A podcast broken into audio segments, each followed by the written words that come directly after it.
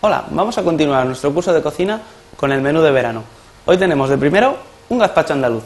Vamos a ver cómo lo elaboraremos. Para hacerlo vamos a necesitar medio kilo de tomates de pera, media cebolla mediana tirando a pequeña, un pimiento verde, un pepino pequeño y un trozo de pan duro y también un vaso de agua y un cuarto de vaso de aceite de oliva. El vaso de agua se puede sustituir por cubitos de hielo y además necesitaremos dientes de ajo, sal y vinagre. Bien, Vamos a hacerlo.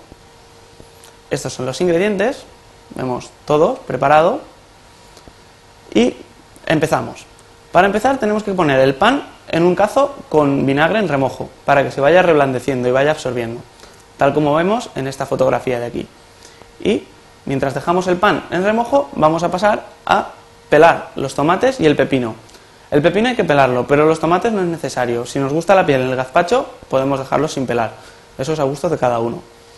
Y después de pelarlos tendremos que cortarlos junto con los pimientos y la cebolla previamente lavados y meterlos en el vaso batidor.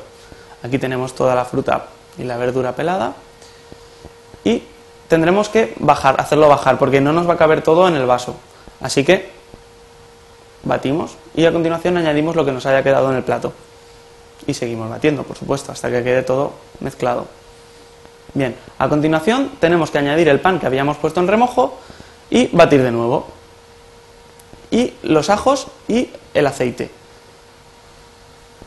Después dejamos enfriar en la nevera hasta que esté bien fresquito. Y bien, si queremos añadir el agua o el hielo, este es el momento de añadirlo.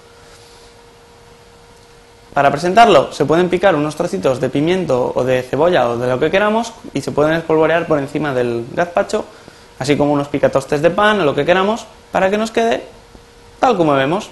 Pues bien, tan fresquito y tan rico. A comer.